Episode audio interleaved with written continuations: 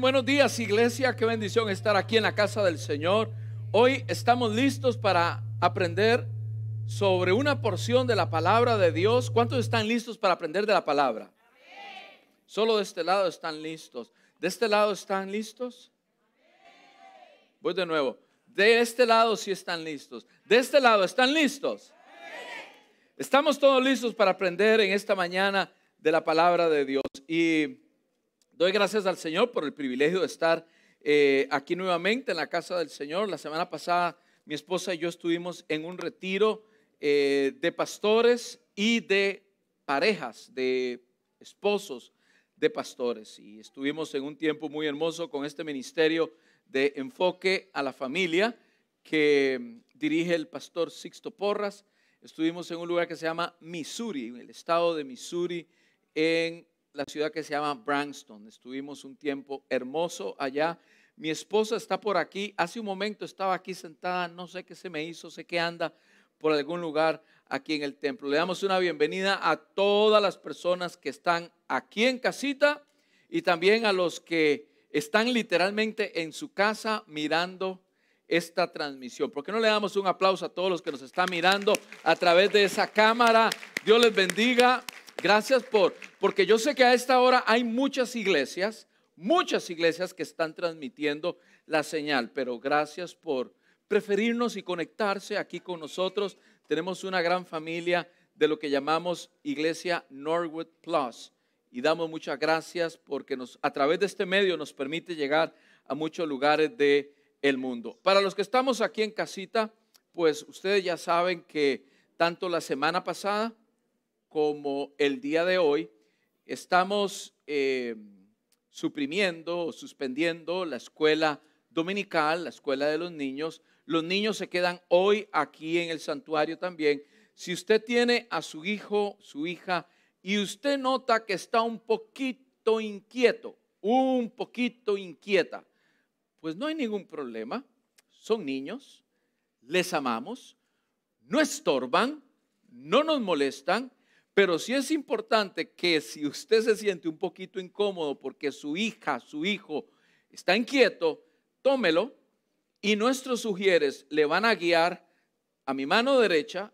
Usted baja, eh, pasa por la puerta, baja las gradas y ahí encontrará lo que es el cuarto o el salón, la sala cuna. ¿Ok? Ahí usted también encontrará una gran pantalla de televisión con la transmisión en vivo de todo lo que está ocurriendo acá. De esta forma, está aquí y también está atendiendo a su hijo. Así que damos gracias al Señor por las cosas grandes, maravillosas que Él está haciendo en medio de su pueblo y también en medio de los niños. ¿Estamos listos para aprender la palabra del Señor? ¿Estamos listos? Amén. Bueno, váyanse conmigo al libro de Primera de Reyes, capítulo 18. Y voy a leer para ustedes en una versión que me gusta mucho, es la TLA.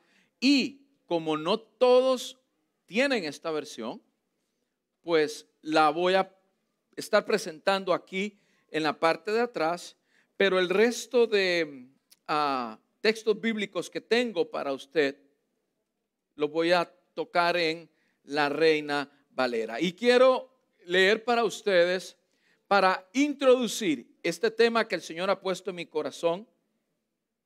¿Cómo está tu altar? Dígalo conmigo la cuenta de tres. ¿Listos? Uno, dos y tres. ¿Y qué le parece si usted mira a la persona que está a su lado, sea su cónyuge, sea su amigo, su amiga, y le preguntas en signo de interrogación? A la cuenta de tres, pregúntale. Uno, dos y tres. ¿Cómo está tu altar?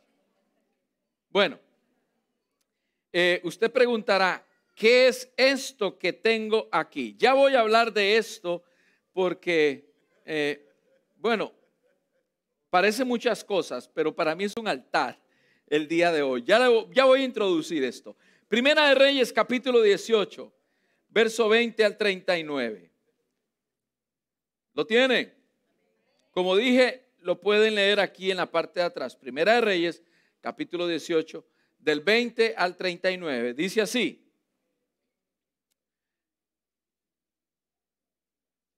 ¿Listos?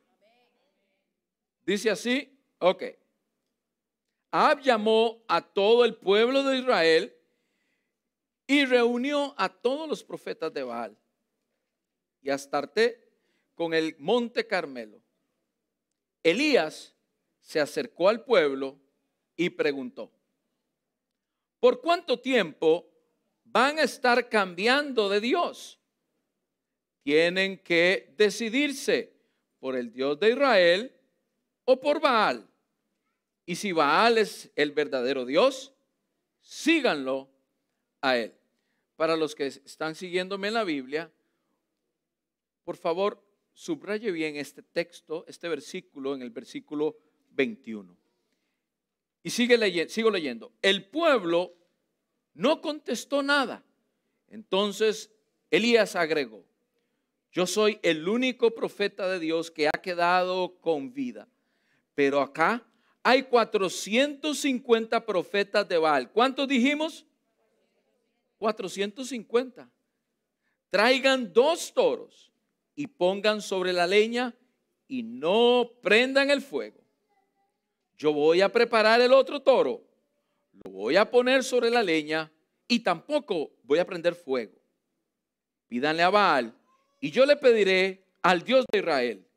Y el Dios que responda con fuego es el verdadero Dios. Yo quiero que usted se imagine conmigo esta escena. A partir de este momento, piense sobre esta escena que le voy a pintar en su cerebro. Dice, todo el pueblo contestó, nos parece buena idea. 25. Entonces, Elías le dijo a los profetas de Baal, elijan un toro para ustedes y prepárenlo primero, porque ustedes son muchos. Pídanle a Dios que manden fuego, pero no lo enciendan ustedes. 26. Entonces, ellos tomaron el toro que les dieron, lo prepararon y oraron a su, Dios, a su Dios desde la mañana hasta el mediodía. Le decían, Baal, contéstanos. Los profetas de Baal saltaban alrededor del altar que habían construido pero no escuchó ninguna, no se escuchó ninguna voz, ni nadie respondió nada. Al mediodía, Elías se burlaba de ellos y le decía, grite más fuerte, ¿no ven que Él es Dios? A lo mejor está, eh, a lo mejor está pensando, o salió de viaje, quizás fue al baño, tal vez está dormido y tienen que despertarlo. Tremendo este Elías, ¿no? 28. Los profetas de Baal gritaban fuerte, se cortaban a sí mismos con cuchillos hasta que salía sangre, pues así acostumbraban a hacerlo en sus cultos. Pasó el mediodía y ellos siguieron gritando y saltando como locos. Por fin llegó la hora acordada para quemar el toro, pero no se oyó ninguna voz. Nadie escuchó ni contestó nada. 30. Entonces Elías le dijo a todo el pueblo, gente, acérquense a mí, vengan. Todos se acercaron y Elías construyó el altar que se estaba derrumbando. Atención, Elías construyó el altar de Dios que se estaba como derrumbando. 31. Tomó 12 piedras, una por cada tribu de Israel, nombre que Dios le puso a Jacob, antepasado de los israelitas. Con esas doce piedras construyó el altar. Luego hizo una zanja alrededor de esas piedras, eh, eh, alrededor del altar, en la que cabía unos 12 litros de agua. Acomodó la leña, cortó el toro en pedazos y lo puso sobre la leña. Entonces Elías le dijo a la gente, llenen cuatro jarrones con agua y mojen por completo el toro y la leña. Ellos lo hicieron así. Y después Elías dijo, háganlo otra vez. Ellos echaron nuevamente agua sobre el animal y la leña. Y Elías le pidió que hiciera lo mismo por tercera vez. El agua corrió alrededor del altar y llenó la zanja. Cuando llegó el momento de quemar el toro, el profeta Elías se acercó y le pidió a Dios. ¿Qué dijo Elías? Dijo, Dios de Abraham, de Isaac y de Jacob. Haz que hoy todos sepan que tú eres el Dios de Israel y yo soy tu siervo y yo soy tu servidor y que he hecho todo esto porque tú me lo has pedido. Contéstame, mi Dios, contéstame para que este pueblo sepa que tú eres Dios y que deseas que ellos se acerquen a ti y que deseas que ellos se acerquen a ti. 38. En ese momento, dice la Biblia, Dios mandó fuego y quemó el toro, la leña y hasta las piedras y el polvo. También el agua que estaba en la zanja se evaporó. Cuando todo el pueblo vio eso, se inclinó hasta tocar el suelo con su frente y dijo, el Dios de Israel es el Dios verdadero. Él es el Dios verdadero. Ahora con todo respeto le pido que incline su rostro por un momento, Señor. En esta mañana vengo delante de ti pidiendo, Padre, que hables a nuestra vida, hables a nuestro corazón, a todos los que estamos aquí y a todas las personas que están mirando a través de esta transmisión en el momento que lo vean, Señor, sea diferido el día de mañana o pasado, que tú también tengas una palabra para ellos. Padre, pongo mi corazón, mi vida delante de ti, sabiendo que soy un instrumento tuyo. El día de hoy oro todo esto en el nombre de Jesús. Amén y amén. Bien, póngame atención por los siguientes minutos.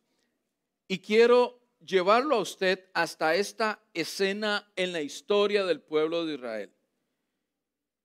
La palabra del Señor habla de un altar. Elías construyó un altar porque el altar estaba, ¿cómo estaba el altar?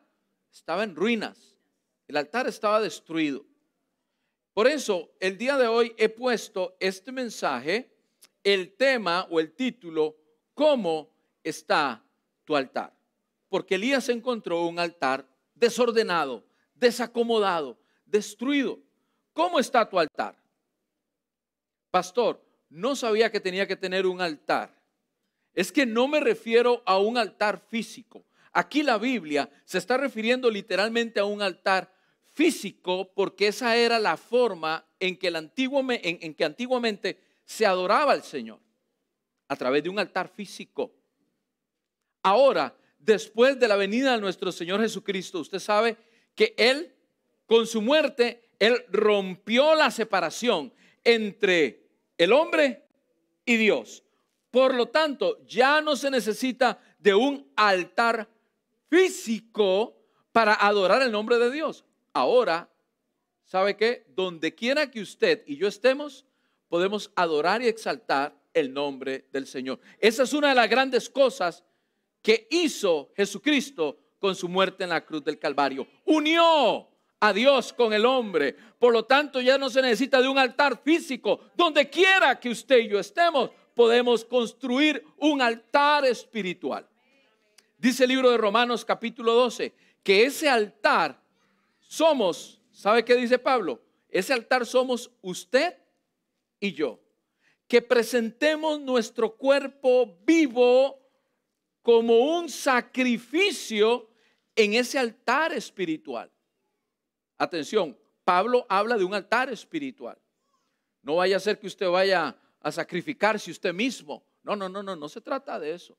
Se trata de que usted presente su cuerpo diariamente, dice Pablo, como sacrificio vivo, agradable a nuestro Dios.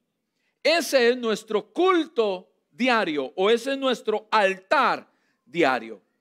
Entonces, ¿qué quiere decir, pastor, en este momento el tema del el altar? Tiene que ver y quiere decir ese lugar de encuentro con Dios. ¿Van conmigo? El altar es ese lugar de encuentro con Dios. Para María y David, que los conocí esta mañana, estaban con una de nuestras consolidadoras aprendiendo de la palabra de Dios. Conocieron al Señor Jesucristo hace poco y dijeron, queremos aprender de la palabra de Dios. ¿Cuántos dan gloria a Dios por un espíritu así?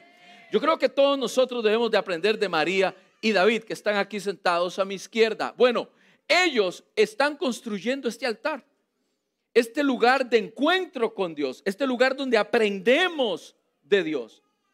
Un lugar que puede ser a la esquina de tu cama, un lugar que puede ser, he visto muchas personas que se van al, al sanitario, porque es el único lugar donde pueden estar solos, a orar. Muchos tienen un lugar en su oficina. Ese es el lugar de encuentro, es el altar. Y algo así, si me enfoca la cámara bien para que puedan mirar los hermanos que están en la transmisión, algo así es el altar, formado con 12 piedrecitas, que fue lo que Elías hizo en aquel momento por las 12 tribus de Israel. Pero el altar es este lugar donde nos encontramos con Dios. En el Antiguo Testamento habían altares literalmente así. Y cuando un profeta o un hijo de Dios en el Antiguo Testamento veía un altar, se acordaba de un pacto entre Dios y el hombre. Porque en los altares son lugares de pacto, de compromiso. En ese altar me recuerdo que Dios hizo esto y esto, esto. En ese altar recuerdo que Dios hizo esto y esto y esto. Por eso Elías habla, aquí estoy orando, Señor, mi Dios, el Dios de Abraham, el Dios de Isaac y el Dios de Jacob.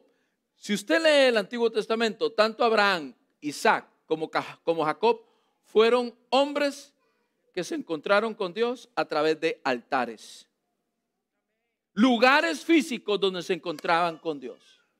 Aquí Elías le cuenta al pueblo, nosotros, el día de hoy, tenemos que formar el altar, dice Elías. Vengan, acérquense, vamos a armar el altar que un día armó Abraham, Isaac y Jacob, nuestros padres, nuestros patriarcas. Armemos este altar, porque en este altar sucederá algo. En este altar ocurrirá algo. Entonces, ¿cuál es el altar? El altar es ese lugar de encuentro con Dios, ese lugar de encuentro con nuestro Señor. Y veo muy bien el poder hablar de este tema el día de hoy, porque recuerde, si vemos semanas atrás, hemos estado hablando de el fruto, todos damos fruto, ¿lo recuerdas? En la del pastor Samuel, todos damos fruto. ¿Cuál es tu fruto? Posteriormente hablé sobre la semilla. Todos estamos sembrando. Y todo lo que usted siembra, cosecha. ¿Lo recuerda? Posteriormente, nuestro hermano, nuestro hermano Pedro habló de que ahora que estamos sembrando, pues hay que preparar la tierra, hay que cuidar la tierra, pero especialmente hay que cuidar el fruto que estamos, perdón, la semilla que estamos plantando. Todo esto, hermano, en un marco espiritual, nace, ¿sabe dónde nace todo esto? Nace en un altar, en un altar de encuentro con Dios. En un altar es donde Dios te da las semillas. En un altar es donde Dios te da el fruto.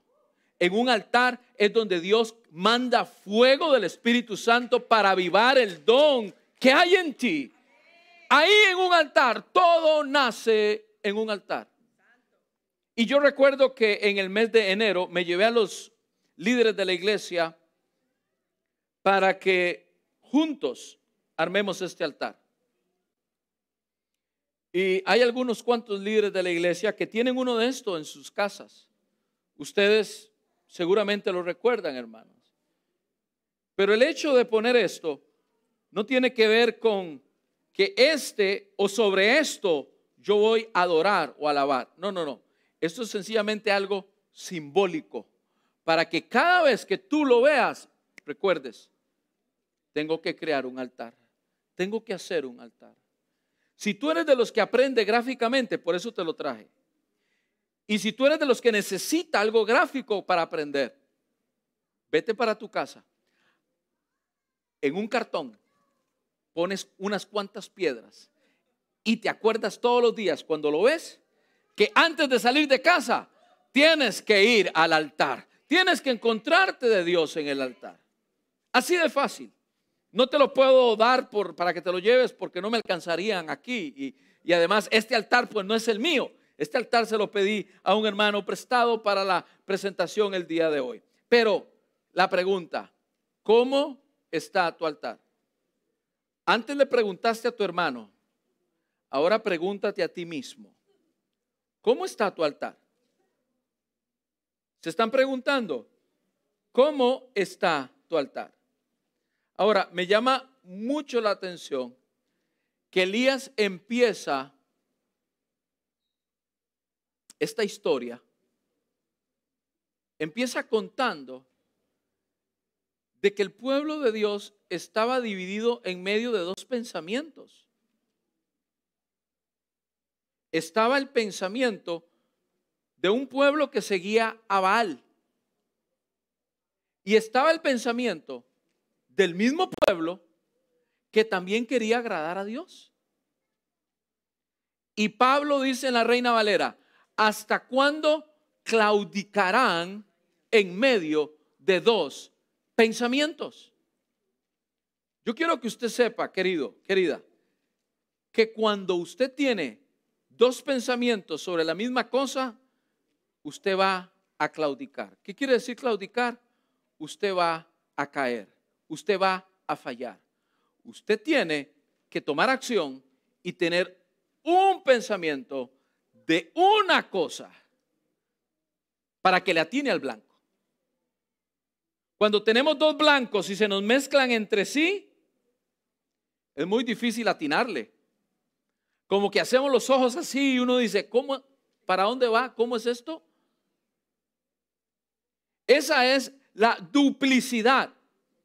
Y en aquel tiempo el pueblo de Israel estaba viviendo en un, escúcheme bien, en un sincretismo espiritual. ¿Qué quiere decir esto de sincretismo, pastor? El sincretismo es la tendencia a armonizar dos pensamientos que se oponen entre sí. Eso es lo que estaba tratando de hacer el pueblo de Israel tratar de armonizar el Dios real con Baal y vivir para ambos dioses. ¿Cuántos saben que la vida cristiana no es así? Hello. ¿Cuántos saben que la vida cristiana no es así? O eres o no eres. O sigues a Cristo o no sigues a Cristo. O caminas por la vida o caminas por la palabra o mejor, déjala. Pero no camines en medio de dos pensamientos, de lo contrario vas a claudicar. La palabra del Señor dice en 2 Corintios capítulo 16, escuche bien, jóvenes que me escuchan el día de hoy, los que me están mirando, dice, no os unáis en yugo desigual. Y aquí hay muchas personas que me han escuchado decir esto, hemos hablado de esto, en consejería se ha hablado de esto, y muchos jóvenes han escuchado esto y dicen, ¿qué es eso de yugo? No es una, mi mamá me lo pasa diciendo, mi papá me lo pasa, pero no sé qué es esto del yugo desigual. Cuando Pablo le habla, le habla a Corintios, Pablo le habla a una iglesia que conocía de Dios, pero al mismo tiempo estaba practicando cosas que no enseñaba la Biblia, que no enseñaba la palabra, que no habían aprendido de Pablo, sino que se estaban infiltrando maestros a enseñar otras cosas dentro de la iglesia. Y la iglesia lo empezó a practicar.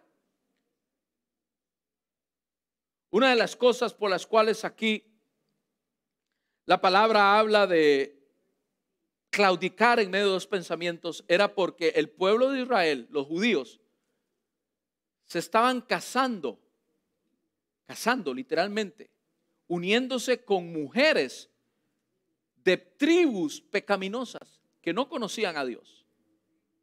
Y estas mujeres poco a poco llevaron a los hijos de Dios a adorar a sus dioses. Esto es juntarse en yugo desigual. Pero ¿cómo es esto, pastor? Cuando estamos claudicando en medio de los pensamientos, es juntarse en yugo desigual.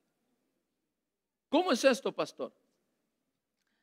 Yo sé que, especialmente nuestros jóvenes aquí, no tienen la menor idea de lo que les voy a hablar. Por eso trate de usar la, la imaginación. Porque ahorita en los terrenos de algodón y en los terrenos de tabaco, lo que vemos son grandes maquinarias, tractores rompiendo la tierra. ¿Cuántos las han visto? Detrás de mi casa hay un montón, porque yo vivo también en una zona así. Salí de un rancho para venirme a otro rancho. Y yo me quedo esperando, ¿cuándo traerán esto la yunta de güeyes? Eh, no se sabe aquí lo que es una yunta de güeyes. En mi país todavía, en mi país se utiliza la yunta de güeyes. Por ejemplo, de donde yo salí hasta el día de hoy, hay yunta de güeyes. ¿Qué es la yunta de güeyes? Es el momento en que un agricultor toma un buey, ¿qué es un buey, pastor? Ya, me están haciendo ir muy profundo. Un buey es un toro. ¿Sabe lo que es un toro, verdad? Ok, un toro, pero lo, por decirlo de alguna forma, creo que la mejor forma, lo castran para que el animal tome fuerza. Y cuando se junte con otro buey de su mismo tamaño, de su misma fuerza, se les pueda poner un pedazo de madera sobre su pescuezo, sobre su cuello, que se llama, ¿cómo se llama? Que se llama yugo. Jóvenes, espero que estén entendiendo esto. Yugo. Usted tiene que saber algo, joven. Siempre que hay yugo, hay carga y hay compromiso. Aprendes estas dos palabras. Siempre que hay un yugo, hay carga y hay compromiso. Siempre. Por eso, lo ideal es que los agricultores pongan un buey de 500 kilos con otro buey de 500 kilos. Porque si ponen un buey de 500 kilos con un buey de 200 kilos, ¿cómo va a ser ese yugo? El yugo va a ser así. Debería estar así. 500 kilos aquí, 500 kilos así. Aquí. ¿Me van viendo así? Ahí está. Pero si ponen un buey con diferente fuerza, diferente tamaño, hermano Luis, ¿qué es lo que pasa? El yugo queda así. Queda torcido. Ahí está. Queda torcido. Porque hay un buey fuerte con un buey débil. ¿Y sabe quién le toca la peor carga? ¿Sabe a quién le toca la peor parte? Al buey fuerte no solamente tiene que jalar la carga, sino que también tiene que jalar con el buey débil. Claro, yo sé que usted se ríe, pero esto físicamente es cierto. Y espiritualmente es cierto. Jóvenes, escúchenme bien. Ustedes no pueden andar buscando pareja, novio o noviecita en un lugar donde solamente hay bueyes sin vida espiritual. Pero que me dé a entender. El que es fuerte, el que es valiente, el que está bien nutrido espiritualmente, eres tú, joven. Eres tú, señorita. ¿Qué te vas a ir a hacer a otra finca a buscar un buey desnutrido que no tiene espíritu? Porque el Señor no está dentro de él. Su espíritu no existe, está muerto. Por lo tanto, te vas a encontrar, mientras que tu espíritu está de 500 kilos, te vas a encontrar un enamorado. Ay, cuánto lo amo, pastor. ¿Cuánto la amo, pastor? Usted no sabe, es que es un ángel. Claro, es un ángel. Yo le puedo decir a usted, hermano, que conozco muchas parejas, muchas parejas, que desafortunadamente se han unido en yugo desigual. Conozco muchas. Preparando este mensaje, pensé en más, se me acabaron el conteo, en más de 75 parejas que se han unido en yugo desigual. Y de esas 75 parejas, ¿sabes cuántos están en los caminos del Señor? ¿Sabes cuántos? Cero. Es que la amo tanto, pastor. Es que doy mi vida por ella. Claro, tu vida espiritual vas a tener que darla definitivamente. Entonces, cuando el buey espiritual fuerte de 500, 500 kilos empieza a caminar con un bueycito chiquitito, sabiendo de que hay carga atrás, hey, hay carga atrás, y sabiendo que tienes que llevar a este otro bueycito contigo, ahí es donde la vida se torna color de hormiga. ¿Y sabes qué es lo que pasa con esto? No puedes decir, Señor, es que el hombre que me diste, es que la mujer que me diste. ¿Sabes qué es lo que tienes que decir? Es que me metí en camisa de once varas. Es que me metí en un lugar donde nadie me llamó. No te lo escogió el Señor, lo escogiste tú. Y ahora por lo tanto, en mi tierra dicen, subido en la yegua, ahora hay que amansarla. ¿Sí o no, hermano Luis? Bueno, los estoy volviendo muy agricultores y muy ganaderos, ¿verdad? Es que de ahí salí yo, no. Yo me he visto con saco, pero si usted me da unos, unos, unos jeans y una soga, yo le puedo hacer muchas cosas.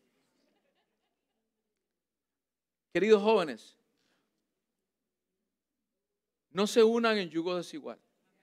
Esto es caminar en medio de dos pensamientos. El otro día estaba mi esposa en su, en su trabajo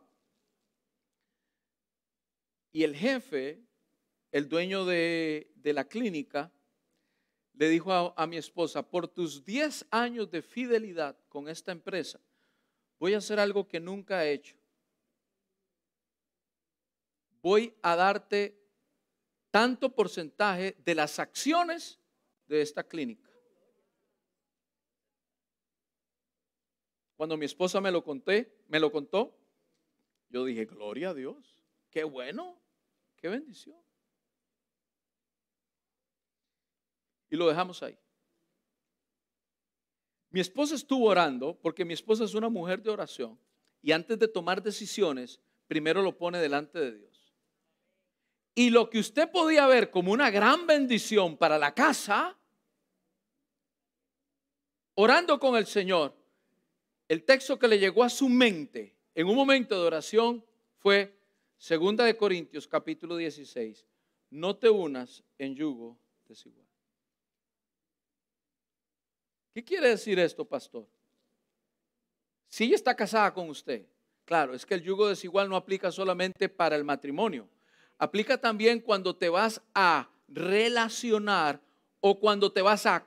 Recuerda, cuando hay yugo hay compromiso. Cuando te vas a comprometer con alguien. Eso quiere decir. Cuando te vas a comprometer, vas a poner tu palabra para comprometerte con alguien. Seguimos orando por el jefe de mi esposa porque él no es cristiano. Por más testimonio que le ha dado a mi esposa, él sigue pensando de la forma que él, que él piensa. En realidad no sé si es ateo o de la filosofía musulmana. En realidad, conociendo cómo piensan los musulmanes, algunas veces él no piensa como ellos, piensa como ateo. Y de vez en cuando tiene prácticas musulmanas. O sea, no sé en realidad qué es. Pero cristiano no es. Y cuando el Señor le da esa palabra a mi esposa, no te unas en yugo desigual, mi esposa me lo dijo a mí. Y yo le dije, si eso es lo que el Señor le dice, no tarde en hablar con su jefe. Y le dice, thank you very much. Muchas gracias. Escuchando la predicación del hermano Pedro la semana pasada, el hermano Pedro nos nos instruía, nos motivaba y nos tiraba un challenge, como dicen en inglés. Yo sé que en Sudamérica la palabra retar no es la mejor palabra, pero, pero nos decía, hermano, pruebe al Señor. En este desafío, pruebe al Señor. No busque usted su propia ganancia. No busque usted ayudarle al Señor. No le ayude al Señor. Pruebe al Señor. Si la palabra dice, no te unas en yugo desigual, por mejor que se estén cayendo los billetes del árbol por el negocio, no te unas en yugo desigual. Y verás que esa bendición que tú crees será mucho menos a la bendición que Dios tiene preparada para ti, si en realidad buscas el reino de Dios y su justicia primeramente. La bendición que Dios tiene preparada para ti es mejor. No es poca, es mejor. Es la mejor bendición para ti. Prueba al Señor. Mi esposa y yo hemos formado nuestras hijas que ellas vean cómo Dios nos bendice porque le creemos a Él. Después de casi un año de que el jefe le propuso esto a mi esposa, hoy nos damos cuenta que si ella hubiese aceptado esa opción, un año después, nos hubiésemos dado cuenta que hubiese sido un gran problema para la familia. La clínica ahí sigue, donde trabaja mi esposa, ahí sigue, pero las cosas económicamente no están bien. Hermano, tenga cuidado cuando usted se une en compromiso con alguien. Porque todo compromiso, como un yugo, acarrea compromiso y peso. El yugo es para jalar cosas. El yugo es para mover cosas. El yugo es para romper la tierra. Hay fuerza. Y Dios quiere que un matrimonio los dos vayan caminando al mismo tiempo. No se trata que tú lleves el peso del otro. Se trata de que tú camines rompiendo con el peso junto al otro.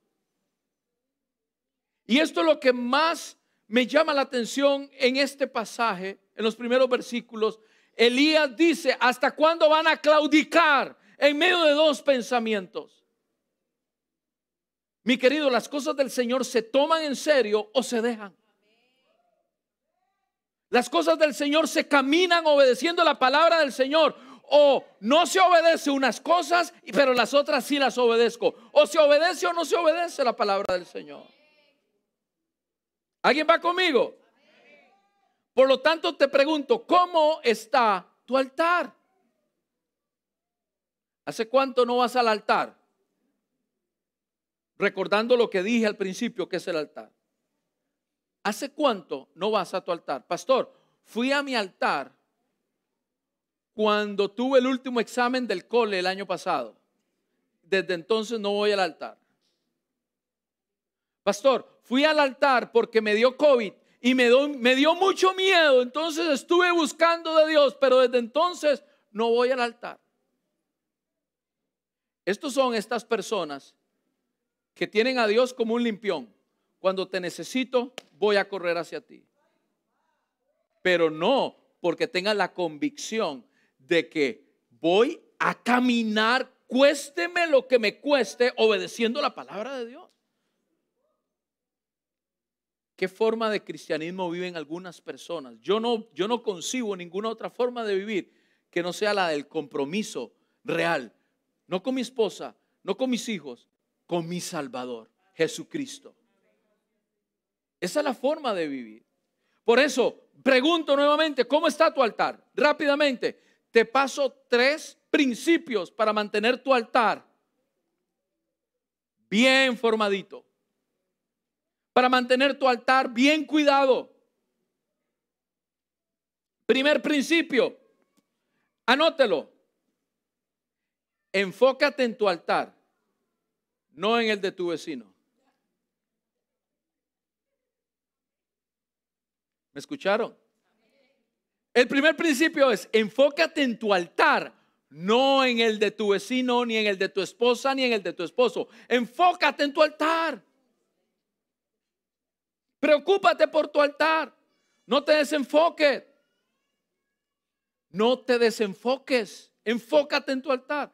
Pastor, es que para encender el televisor, usted enciende el televisor y usted encuentra una cantidad de cosas que me desenfocan. Claro, si te sientes desenfocado por el televisor, no lo enciendas. Si te sientes desenfocado por la computadora, no lo enciendas. Si te sientes tentado porque cuando eh, aparecen cosas aquí en el teléfono y voy, no compres un teléfono inteligente, compra un teléfono tonto. Donde no te salga ninguna de esas cosas. O sea, si, no, si tú no te cuidas la espalda, ¿quién te la va a cuidar? Si tú no creas vallado a tu alrededor, con razón es que pasas cayendo de tentación en tentación, de tentación en tentación. Y tienes que pedirle perdón al Señor todo el tiempo. Porque no somos perfectos, pero yo por lo menos yo trato de cuidarme. Yo, yo, yo sé dónde están mis tentaciones y trato de cuidarme. Pero hay personas que ven el barranco, ven el peligro y ¿saben qué hacen? Van corriendo y se tiran. Tenga cuidado. Entonces, no te desenfoques.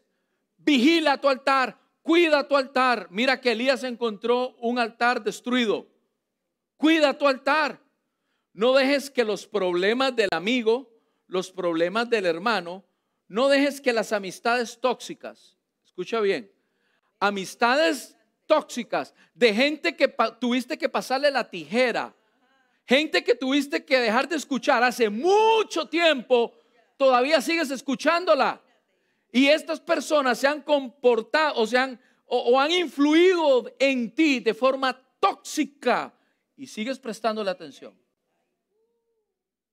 No te dejes desenfocar por la gente tóxica. Pasa la tijera, el Señor te lo está diciendo una vez más. Familia tóxica, relaciones tóxicas, amigos tóxicos, parientes tóxicos. Eso hace que descuidemos nuestro altar. Porque sabes que esa gente no piensa como tú. La palabra del Señor dice que el que no tiene a Cristo en su corazón tiene una mentalidad. ¿Cómo? Bueno, se lo voy a decir así como lo dice la palabra. Para los que no conocen al Señor, ellos, dice Pablo, tienen una mentalidad animal, carnal y diabólica. Por lo tanto, nunca van a pensar como tú piensas. No trates, no trates de cambiarles la mente. No trates de traerlos a la fuerza. No trates de hablarles y hablarles y hablarles y hablarles y hablarles porque los tienes ya cansados. Pastor, entonces, ¿qué hago? Ora por ellos y da ejemplo. Es todo. Ora por ellos y dales ejemplo. Ora por ellos y dales ejemplo. Es lo que tienes que hacer. Pero atención, cuando vienen hacia ti a llenarte la cabeza, a decirte, no vayas a la iglesia, a decirte, no creas en Dios, a decirte, eso que dice la Biblia, eh, eso no sirve. Amistades tóxicas que hacen que descuides tu altar. Ten cuidado. No te desenfoques. Segundo punto. Queridos, para cuidar nuestro altar, para proteger nuestro altar, tenemos que recordar las promesas de Dios para tu vida. Segundo punto, recuerda las promesas de Dios en tu vida. Y que estas promesas sean como la leña. ¿Me, doy a entender con la palabra leña? ¿Sí? Leña. La leña es esta madera seca que tú pones debajo del altar. ¿Para qué? Para el fuego. ¿Qué pasa si la leña está húmeda? ¿Qué pasa si la leña está mojada? Por más que usted busque de Dios, por más que usted haga, por más que usted diga, por más que usted trate de buscarle el fuego, nunca va a aprender hasta que usted aprenda a cortar, cortar, cortar, cortar, enfocarse en su altar y recordar las promesas que hay de Dios para ti. ¿Cuáles son las promesas? Voy a leer en la Reina Valera. Váyase conmigo rápidamente al Salmo, Salmo 91. Váyase conmigo. Salmo 91. Muchos de ustedes conocen este salmo. Pero qué bonito conocerlo y qué bonito más ponerlo en práctica. Dice el Salmo 91. Escucha la palabra y las promesas que Dios tiene para ti. El que habita al abrigo del Altísimo morará bajo la sombra del Omnipotente. ¿El que qué? ¿El que qué? El que habita. No es el que visita. Una cosa es habitar y otra cosa es visitar. El que habita, el que habita en su altar, el que habita en su presencia, el Señor en su presencia, en su altar, te dará la semilla, te dará la visión, te dará el fuego, te dará el ánimo, te dará la victoria en su altar. No de vez en cuando llegando, visitando. Querido, el que habita al abrigo del Altísimo, entonces tendrá la protección de Dios sobre su vida. No pidas la protección de Dios para tu vida si no te comprometes a vivir en el altar de la presencia de Dios. Hello, ¿puedo repetir esto? ¿Le parece que lo repita? No te atrevas a pedir la protección de Dios sobre tu vida si no vives primero en el altar de la presencia de Dios. Porque esta promesa es a los que habitan, a los que habitan Dice, el que habita al abrigo del Altísimo morará bajo la sombra de la Diré yo a Jehová, esperanza mía y castillo mío, mi Dios en quien confiaré. Dice, Él te librará del lazo del cazador y de la peste destructora. Por ahí anda un virus, por ahí anda enfermedades. Dice la palabra del Señor que si tú habitas en la presencia, si tú habitas en el altar, Él te librará de la peste destructora. Por eso declara delante del Señor esta palabra. Y escúchame bien, puede ser, somos humanos. Puede ser, no, o sea, nosotros respiramos, somos humanos. Inhalamos oxígeno. Y puede ser que algunas partículas de ese oxígeno vengan con, con COVID, vengan con cosas y nos puedan enfermar. No quiere decir que el que, yo no estoy diciendo esto, que el que está enfermo o el que se ha enfermado es porque no habita en la presencia del Señor. No, no, no, no me malentienda. Lo que yo te quiero decir es que cuando tú pones primeramente el altar de la presencia del Señor, las promesas que dice la palabra te protegerán, te cuidarán y estará contigo en todo momento. Yo conozco personas, cristianos, que desafortunadamente se han enfermado, se descuidaron en algún momento, se han enfermado, pero la misericordia de Dios gracias a Él, pues les ha dado de una forma leve. Ahí yo veo el milagro y la mano de Dios. Ahí yo veo el cuido del Señor. Por lo tanto, declara sobre ti y sobre tu familia que no te alcanzará peste destructora. Sigue leyendo ahí para abajo todos los textos bíblicos. Vete conmigo al 15. Me invocará y yo le responderé.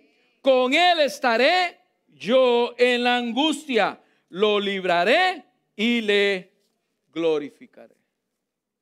Esto es para los que estamos primero, para los que habitamos en el altar. Pastor, es que tengo que andar buscando de Dios y cada segundo, ay, me desconecté. No, mi hermano, muchos salimos de casa abriendo nuestros ojos, o, voy a ponerlo a su lado, porque yo no salgo así de mi casa. Muchos salen de casa y ni siquiera dicen gracias Dios por un nuevo día. A como se levantan, se ponen la ropa, se bañan, se ponen la ropa y se van. Que la misericordia de Dios se apiade de ti y te guarde. Primeramente en el altar. Vamos al altar primeramente. Punto tres, con este término. Para cuidar tu altar, para alimentar tu altar, y para traer como leña a tu altar. Habla como Dios habla. Así de fácil. Habla como Dios habla. Escucha lo que dice el libro de Proverbios capítulo 18. Proverbios capítulo 18, verso 20 y 21. Dice, cada uno recibe por sus palabras su premio o su castigo. La lengua tiene poder para dar vida y para quitarla.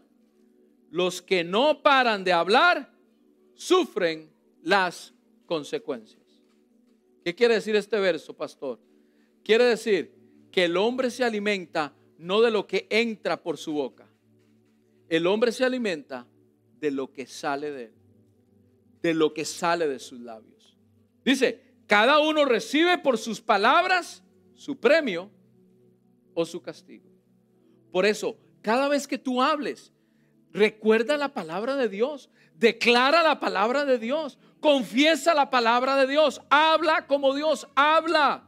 En tu altar, recuerda lo que Dios dice de ti. ¿Qué es lo que dice de ti? En Isaías 42.1 dice, he aquí mi siervo, yo le sostendré, mi escogido, en que mi alma tiene contentamiento. He puesto sobre ti, sobre mí, su espíritu. Eso es lo que el Señor dice de ti, iglesia. ¿Alguien está conmigo el día de hoy?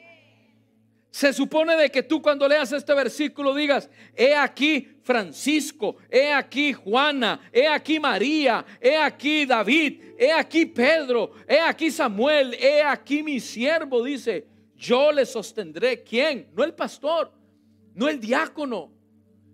El mismo poderoso Dios fuerte en batalla te sostendrá, te guardará. Y aunque estés en angustia, en dificultad, porque va a venir la angustia y la dificultad, Él te sostendrá en el nombre de Jesús. Él pone su nombre como garantía. Él pone su poder, su nombre como compromiso. Con Él es fácil llegar, llevar su yugo. La palabra dice, llevad conmigo, llevad mi yugo, porque mi yugo es fácil, ligera mi carga. Claro, cuando Él va y cuando a mi lado Él está. Cuando yo me pongo, me alimento y que ponga mi yugo, sí, pero a mi lado va mi Cristo, a mi lado va mi Dios. ¿Van conmigo, iglesia? Estos son mis tres puntos del día de hoy. Primero, no te distraigas. Segundo, recuerda las promesas de Dios. Y tercero, habla como Dios habla y lo que Dios dice de ti. Posiblemente. Voy, a terminar. Ponte de pie. Voy a decir esto mientras estás de pie. Posiblemente. Posiblemente. Pido total respeto en este momento. Pido que te concentres en mis palabras. Si se te olvida todo el resto, escucha y recuerda esto. Lo que cayó en aquel altar cuando Elías oró fue fuego del cielo. Posiblemente tú no necesitas que caiga fuego del cielo. Es más, estoy seguro que no necesitas que caiga fuego del cielo. Pero sí necesitas un milagro de Dios. Pero sí necesitas sanidad. Pero sí necesitas que Dios toque tu vida. Pero sí necesitas que Dios toque a tu hijo, a tu hija, si necesitas un milagro porque te estás ahogando en medio de la situación, ese tal vez es tu fuego del cielo. Pero solo lo lograrás cuando visitas el altar, cuando arreglas el altar, cuando procuras estar primeramente con Dios. Y dice, Señor, yo no voy a claudicar en medio de dos pensamientos. Hoy yo voy a concentrarme, hoy yo voy a caminar y hoy yo voy a creer en tus promesas. Cuésteme lo que me cueste. Escuche bien, a Elías le iba a costar su vida si no hubiera caído fuego del cielo. A Elías lo iban a criticar si no hubiese caído el fuego del cielo. Tal vez no leímos la historia, pero los sacerdotes de Baal murieron uno por uno. Queridos, cuando nos aferramos a la verdad de Dios, cuando le decimos, Señor, aquí estoy, en tu altar, dame semilla, aquí estoy cuidando mi fruto, cuando nos aferramos a tu altar, pase lo que pase, las promesas de Dios se cumplen en tu vida. Y si estás orando por un milagro, si estás orando por restitución, si estás orando para que el Señor toque el corazón, mi hermano, veremos ese fuego del cielo caer para tu vida y para los tuyos en el nombre de Jesús. Yo no sé por lo que estás orando, yo sí sé dónde encontrarlo. Yo no sé por qué estás orando el día de hoy, pero yo te estoy guiando a dónde puedes encontrar por lo cual tú estás orando. ¿Dónde encontrar esa respuesta? En el altar de la presencia de Dios. La semana pasada el hermano Pedro decía cómo cuidar esa relación, cómo cuidar esa semilla. Vamos, une ese mensaje, únelo con este altar de la presencia de Dios. Ahí el Señor quiere encontrarse contigo. Por eso el día de hoy, si hay alguien aquí en esta hora que dice, pastor, yo necesito arreglar el altar. Me he analizado, he hecho la pregunta y he visto que el altar está destruido. El día de hoy, yo te animo a que hagas conmigo esta oración y te comprometas. Recuerda, lo que vas a poner sobre ti es un compromiso. Recuerda, el Señor te ayuda. Recuerda, el Señor está contigo. El día de hoy te animo a que hagas esta oración conmigo y que te comprometas con Él. Antes que cualquier cosa, ir primero al altar, buscar al Señor en el altar. ¿Estás listo? ¿Estás lista? Para comprometerte con el Señor, no conmigo, con el Señor. ¿Estás listo? Repite conmigo esta oración. Y dile, Padre Celestial el día de hoy, he escuchado tu palabra y me comprometo en esta mañana a cuidar mi altar. Ayúdame a arreglarlo. Ayúdame a componerlo. Ayúdame a cuidarlo. El día de hoy quiero que me perdones. Vamos, dilo conmigo. El día de hoy quiero que me perdones porque no he cuidado de mi altar. Ayúdame, límpiame y ayúdame a vivir la vida victoriosa que tiene todo hijo de Dios al vivir en tu altar. Esto lo oro en el nombre de Cristo Jesús, nuestro Señor y Salvador. ¿Alguien puede decir amén?